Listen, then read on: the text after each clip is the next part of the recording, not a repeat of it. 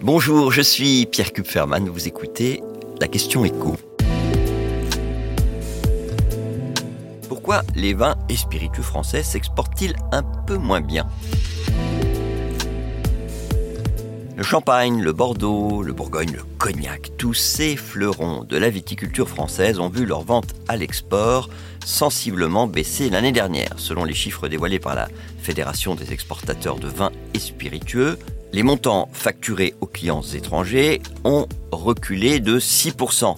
Si ce recul peut sembler un peu léger, c'est qu'il repose sur le fait que le prix de vente des bouteilles a été nettement revu à la hausse du fait de l'inflation. Parce que Justement, en nombre de bouteilles exportées, le recul est considérable, moins 10,5% par rapport à 2022.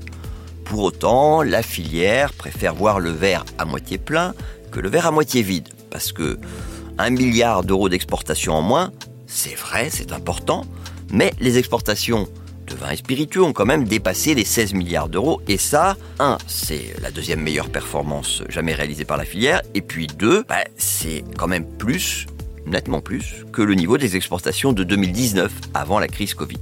Alors comment on explique ce milliard d'euros perdu en 2023 Essentiellement par la baisse sensible hein, des exportations vers la Chine et surtout le plongeon de notre principal marché à l'export, les États-Unis. Les Américains restent de grands amateurs de vin et spiritueux français, mais ceux qui passent commande, les importateurs, avaient sans doute vu un peu trop gros ces dernières années. Vous avez commandé trop de bouteilles. Parce que, outre-Atlantique, l'inflation a également poussé les consommateurs à faire nettement plus attention à leurs dépenses, et donc les stocks de bouteilles made in France, bah, ils ont en réalité moins eu besoin d'être renouvelés l'année dernière. La conséquence de tout ça, c'est que la viticulture n'est plus le deuxième moteur de la balance commerciale française.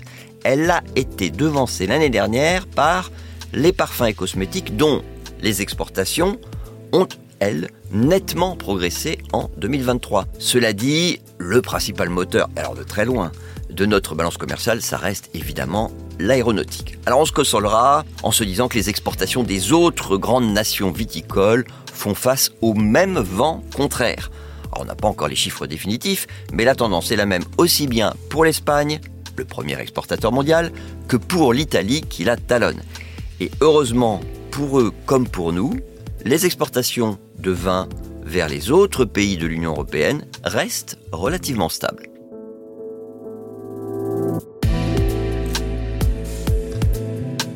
Merci d'avoir écouté la question écho, le podcast quotidien pour répondre à toutes les questions que vous vous posez sur l'actualité économique. Abonnez-vous sur votre plateforme d'écoute pour ne rien manquer et si cet épisode vous a plu, n'hésitez pas à laisser une note et un commentaire. À bientôt.